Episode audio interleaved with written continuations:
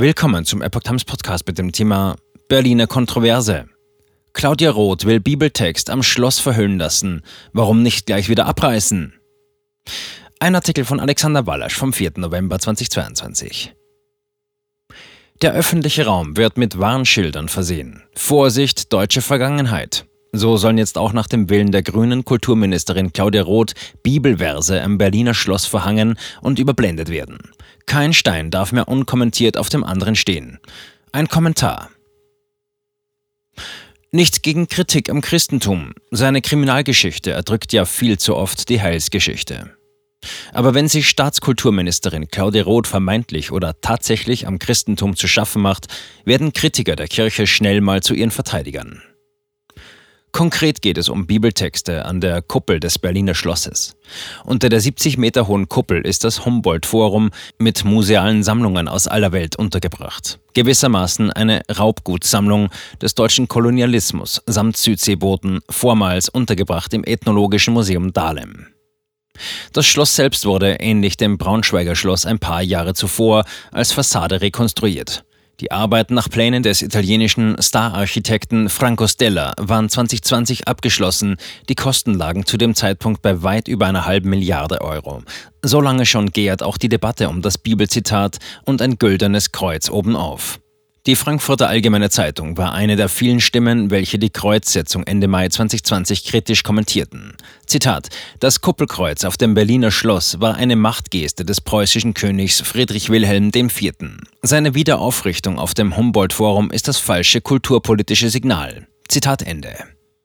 Besagte Bibelzitate befinden sich am zylindrischen Bauteil, dem sogenannten Tambour, auf dem die hohe Kuppel aufsitzt. In restaurierter Strahlkraft wurde hier eine Kombination zweier Bibelstellen vergoldet ins Blau getünchte gemeißelt. Zitat: Es ist in keinem anderen Heil, es ist auch kein anderer Name des Menschen gegeben, denn in dem Namen Jesu, zur Ehre Gottes des Vaters. Dass in dem Namen Jesu sich beugen sollen aller derer Knie, die im Himmel und auf Erden und unter der Erde sind. Zitat Ende. Laut geschichtskritischer Lesart kann man wohl heute sagen, die Hohenzollern unterstrichen mit der 1848 nachträglich aufgesetzten Kuppel samt Kreuz und Bibelspruch ihren von Gott hergeleiteten Herrschaftsanspruch gegenüber demokratischen Bestrebungen dieser Zeit. Der aktuelle Anlass geriert sich hier Ministerin Roth bald 200 Jahre später als postmoderne Streiterin wider die Monarchie? Wohl kaum. Hier geht es nicht um politnostalgische Beweggründe. Hier wirkt eine Art Corporate Responsibility, ein Greenwashing, dem sich auch deutsche Unternehmen immer öfter freiwillig unterwerfen, indem sie ihre Firmenarchive durchwühlen und nach Tretminen der Vergangenheit suchen lassen. Der Wiederaufbau des Schlosses gerät aber nicht erst seit Claudia Roth zur Farce. Die Idee, so eine Schlossfassade wiederherzustellen, nur um sie dann entlang ihrer anachronistischen Funktion an einen Art woken Pranger zu stellen, kommt direkt aus Absurdistan. Der Wunsch, die gerade erst aufwendig rekonstruierten kaiserlichen Beschriftungen schon wieder zu entfernen, ist eine Entmündigung des Bürgers. Mit dem Verhüllungswunsch soll unterstrichen werden, dass was da geschrieben steht, keine gesellschaftliche Akzeptanz mehr erfährt. Aber muss man das wirklich durch Verhüllung, Entfernung oder Überblendung betonen? Ende 2021 hatte Hartmut Dorgalow, der Generalintendant des Forums, mit Hinweis auf den Ampelkoalitionsvertrag angekündigt, man werde die Debatte um die Beschriftung weiterführen und Ideen entwickeln, wie wir mit etwas umgehen, was bis heute nicht befriedigt und nicht befriedet.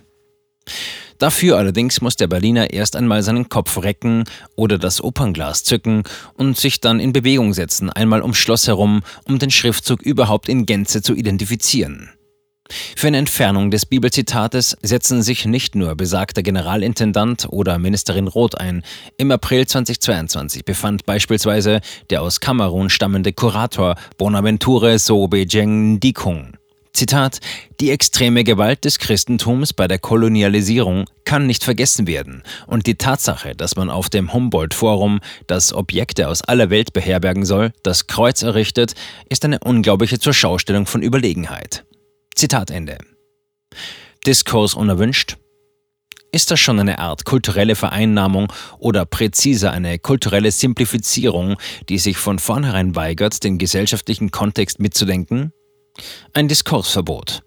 An Schulen wird nach wie vor Geschichte unterrichtet und in den Familien vermitteln Eltern und Großeltern ihren Kindern und Enkeln gelebte Geschichte. Dazu gehören persönliche Erzählungen und Überlieferungen, Geschichten vom Grauen zweier Weltkriege, von der Ohnmacht der Menschen unter deutschen Monarchien und Diktaturen, von Herrschaft, welche Millionen Männer auf die Schlachtfelder trieb und damit in den für viele sicheren Tod. Natürlich mag es auch nostalgische Stimmen über Kaiser Wilhelm und Co. geben, aber die Deutschen wissen sehr genau, wie sie diese Zeit einzuordnen haben. Die Schulen lehren es. Heinrich Manns, der Untertan, wird gelesen, Dokumentationen berichten und begleiten im Fernsehen und im Internet bestimmte wiederkehrende historische Daten und Jubiläen.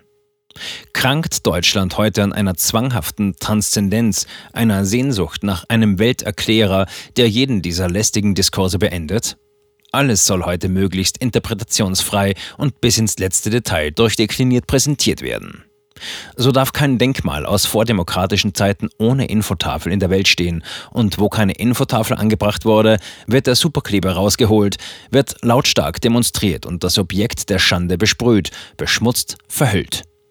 Das gegenwärtige Deutschland ist weit entfernt davon, selbstbewusste Nation zu sein. Mindestens in einer Hinsicht allerdings macht diese Debatte um Bibelverse am Kuppelsaum des Berliner Schlosses vielleicht doch Sinn. Wer Befürworter der ursprünglichen Erscheinung dieses Nachbaus der Schlossfassade ist und der Schriftzug existiert ja wieder, dann muss man erklären können, warum es hier anders gehandhabt wird als am Haus der Kunst in München oder anderswo in Deutschland, wo tausende Hakenkreuze entfernt wurden.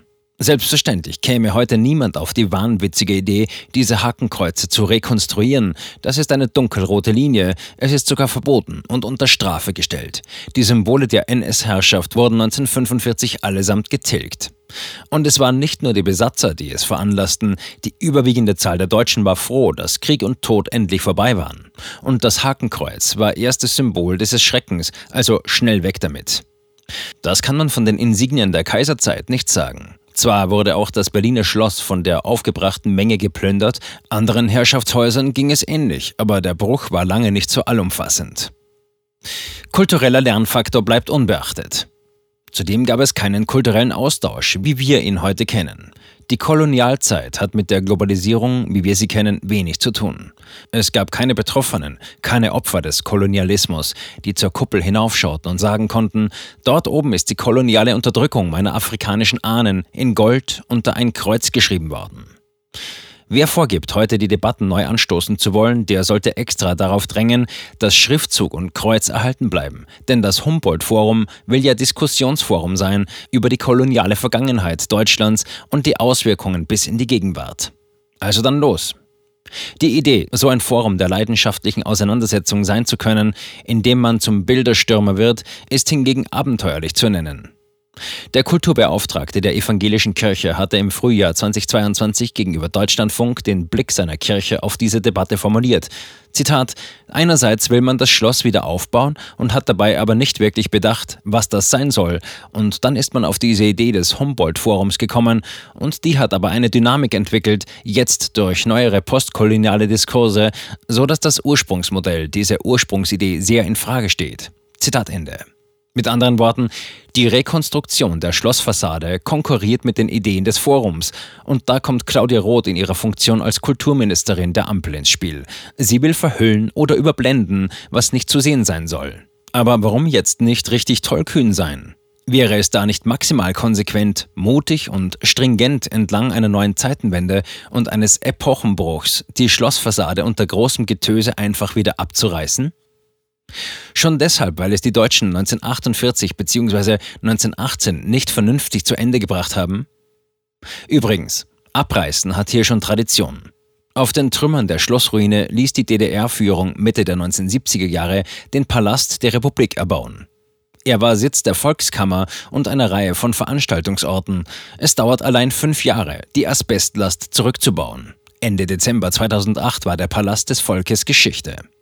2013 begann der Wiederaufbau des Potemkinschen Schlosses als Umverpackung für das Humboldt-Forum. Statt Schleife gab's das angestammte goldene Kreuz obendrauf. Und als blaues Band provozierte Kaisers Herrschaftsanspruch.